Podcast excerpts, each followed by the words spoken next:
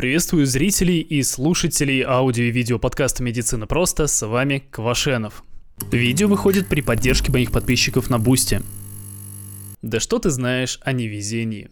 Я на основе не так давно выкладывал ролик про то, что вот мне уже 30 лет, и что в таком возрасте вполне есть реальные, хоть и небольшие шансы заработать инфаркт миокарда – и вот еще один интересный случай в копилочку фобий. У 35-летнего мужичка из Чечни случился инсульт. Врачи его состояние стабилизировали, отпустили его домой, но через пару месяцев у него возникла другая проблема. Что-то подозрительно снизилась подвижность в локтевых и тазобедренных суставах. Из-за этого он даже в кресле каталки не мог нормально сидеть. И после обследования в Москве был поставлен диагноз нейрогенные гетеротипические осификаты. Простым языком в его мягких тканях стала разрастаться костная ткань. И так, блин, проблемы были, а тут совсем не свезло. И, в общем, пару месяцев пациента готовили к операции. Потом сама операция была довольно объемной и травматичной. Очень сложно разобрать было вообще, где там ткани патологические, а где нормальные. И все ориентиры были сбиты, но доктора из Центра травматологии и ортопедии имени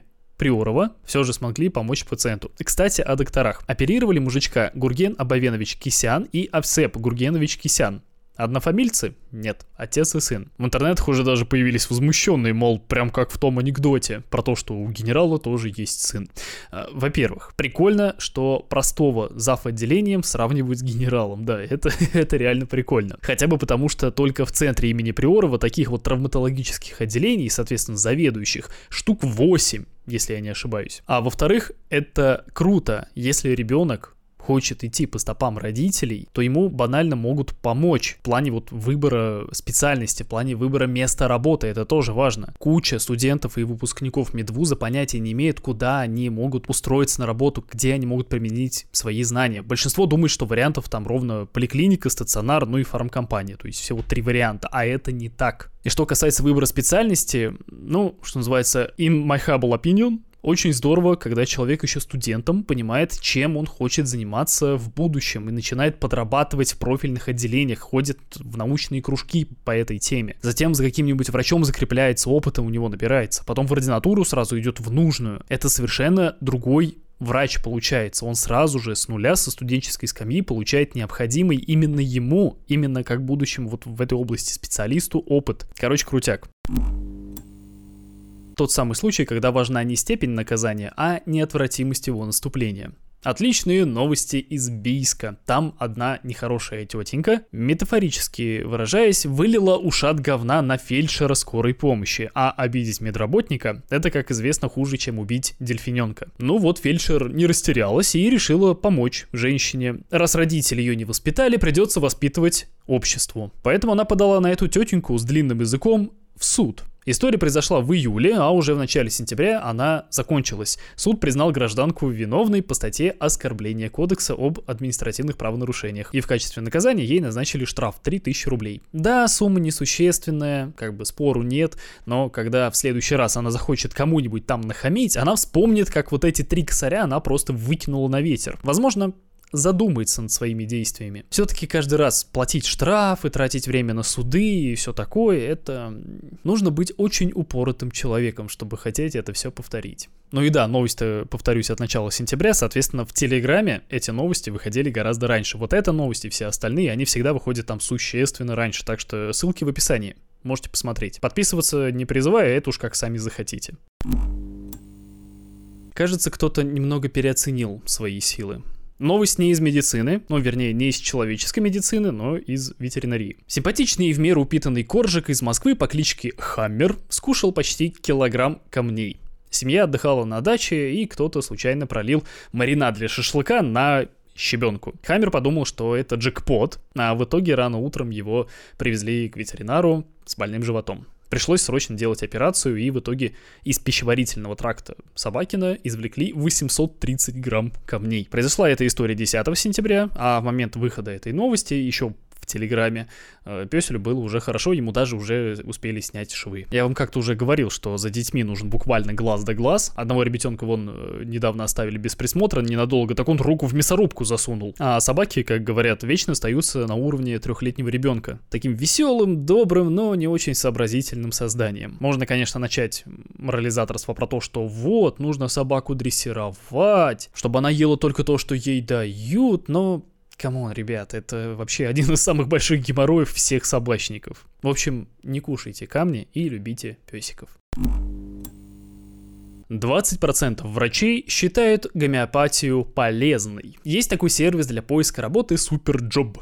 И они, значит, провели опрос э, людей с медицинским образованием и без такого образования на тему веры в эффективность гомеопатии. Оказалось, что и те, и другие примерно одинаково верят в нее. Хочу прокомментировать момент, касающийся докторов. Конечно, среди них есть, да, те, кто вот просто не может понять ввиду какого-то скудоумия, что ли, почему гомеопатия не работает. Однако в том же опросе мелькнул комментарий в стиле «Гомеопатия тоже иногда помогает. Это как вера в Бога».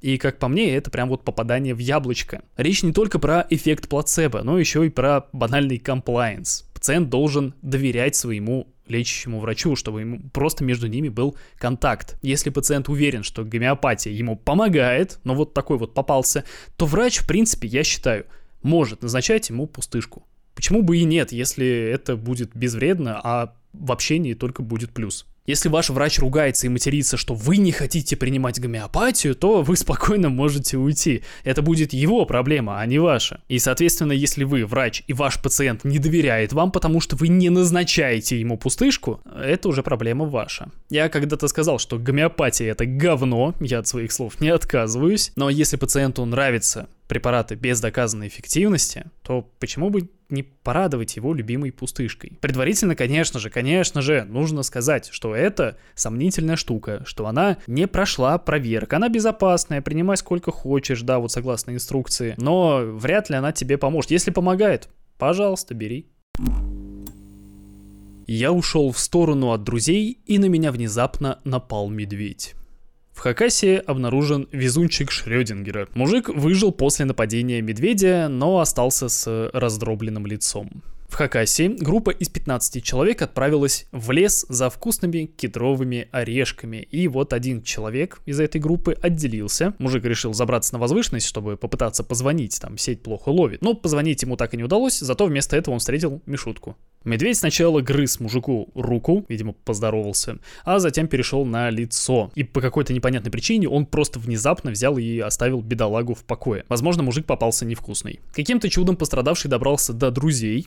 Я представляю их выражение лица. И те вызвали спасателей. Состояние пациента было крайне тяжелым. Были раздроблены кости носа, челюсть, скулы, зубы выбиты были. Плюс была скальпированная рана затылка и повреждение мягких тканей лица.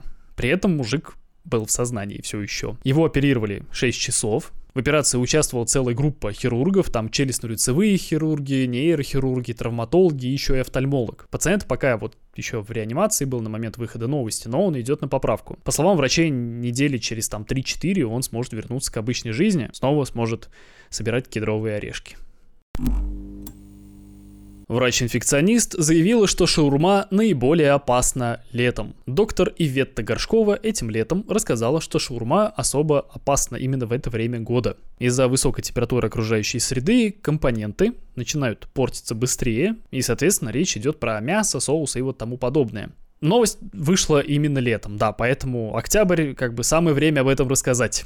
Так вот, э, в интервью Иветта Горшкова рекомендовала обращать внимание на санитарные нормы при покупке шаурмы, а также на качество ингредиентов, благо как бы часто их располагают поближе к покупателям, чтобы те могли все видеть. А вообще, если боитесь есть шаурму, просто ешьте вместо нее шаверму. В Питере все давно так делают. От себя еще такой момент добавлю. Когда у нас был цикл инфекционных э, болезней, в универе, мы ходили, соответственно, в инфекционное отделение к больным, и, соответственно, там, ну, через одного, через двух точно у каждого было отравление после того, как они поели шаурму. И, честно скажу, очень жалею, что я не спросил, где именно они покупали шавуху, потому что лично я очень привередлив плане выбора этого блюда. Когда кто-то заявляет, что знает, где делают прям вкусно, я всегда настроен очень-очень скептически. У нас в Нижнем Новгороде, в принципе, сформировалась такая культура дегустации шаурмы где брать, в какие дни брать, в какое время брать, там, время суток, чтобы попасть вот именно на правильного шаурмастера и вот тому подобное. Поэтому можно сказать, я привереда среди приверед.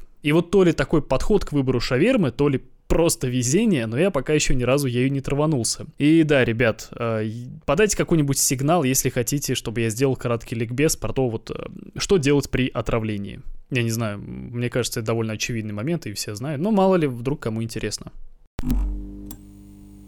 И все-таки на размер стоит обращать внимание. Американские ученые провели небольшое исследование, в котором они изучали влияние размера манжеты тонометра на показания при измерении артериального давления. И, собственно, оказалось, что если ваша рука тоньше или толще среднего, то показания могут быть искажены на 5 мм ртутного столба. А вот если ваша рука существенно больше средней, то разница при измерении тонометром подходящего или неподходящего размера может достигать до 20 мм ртутного столба. Проще говоря, если у вас заподозрили гипертоническую болезнь или она уже на 100% прям вот подтверждена, то лучше иметь свой личный тонометр, с манжетой подходящего размера. Вроде мелочь, но мы сейчас живем в таком мире, что никогда не будет лишним обратить внимание на артериальную гипертонию. Честное слово, невыносимо слышать от гипертоников, твердящих, что 160 на 90 это их какое-то нормальное давление, и что при нем они чувствуют себя прекрасно. Я лично знаю одного человека, которому врачи говорили многократно, чтобы он принимал нормально препараты, иначе его шарахнет инфаркт. И знаете что? Никакого инфаркта, потому что его шарахнул инсульт. Доктор Туалет. Фанаты сериала «Клиника» должны помнить, как в одной из фантазий Джей Ди, главный герой, а, у него был умный унитаз, доктор Туалет, который автоматически делал анализ мочи и кала. В сериале это было всего лишь какой-то дурацкой фантазией, а в реальности за такую разработку дали Шнобелевскую премию в этом году. Шнобелевская премия присуждается за открытие или изобретение, которые сначала вызывают улыбку, а затем заставляют задуматься. И вот в этом году а, эту премию в области здравоохранения присудили посвятили Сынмину Парку из Стэнфорда. Кореец вроде бы. Его умный туалет делает общий анализ мочи, и оценивает внешний вид кала. Между прочим, важные диагностические критерии. Но унитаз был бы не таким умным, если бы он не отправлял эти анализы на облачный сервер или на смартфон. Вот такой вот киберпанк, который мы заслужили. Кстати, я надеюсь, там ведь есть весы. Вот так бывает. Оказываешь человеку первую помощь, а он потом просит компенсацию в 5 миллионов рублей.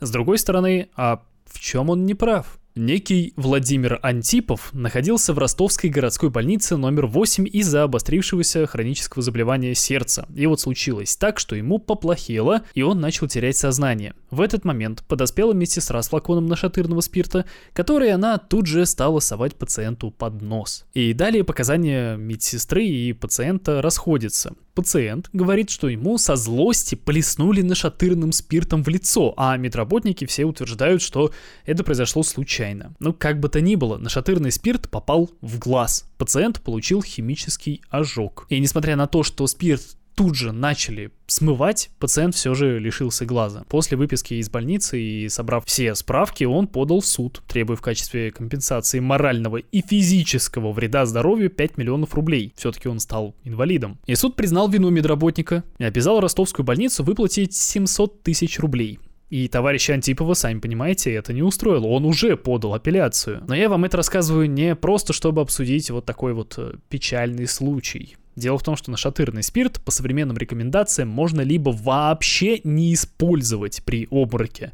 либо им можно сначала обмочить ватку, а уже затем аккуратно этой ваткой помахать перед лицом, перед носом больного. А лучше вообще взять салфетки, которые входят в аптечки, пропитанные нашатырным спиртом с завода. И вот понимая все это, очень обидно становится за мужика, который лишился глаза, можно сказать, на ровном месте.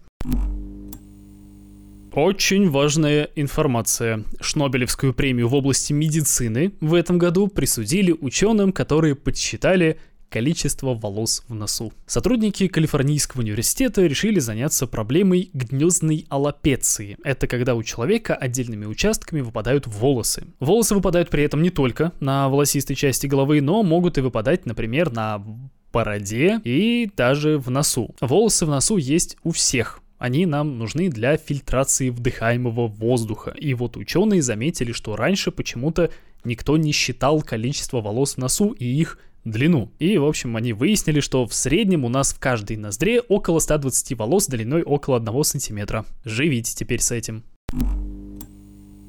Напоминаю, как обычно, все эти новости выходили существенно раньше в телеграм-канале. Ссылки в описании, можете посмотреть. В принципе, там в описании будет несколько интересных ссылок. Я просто рекомендую глянуть, что там вообще происходит, потому что и ВКонтакте, и на э, Ютубе, на обоих каналах, на, в Телеграме, везде выходит свой оригинальный контент. Просто посмотрите, возможно, что-то вам будет по вкусу. И отдельно хочу сказать, на основе, на основном канале, который называется Квашенов, там вышло новое видео, оно для меня довольно такое. Короче, редкий случай, когда мне прям нравится, что получилось. Давненько такого не было. Ролик про самокаты.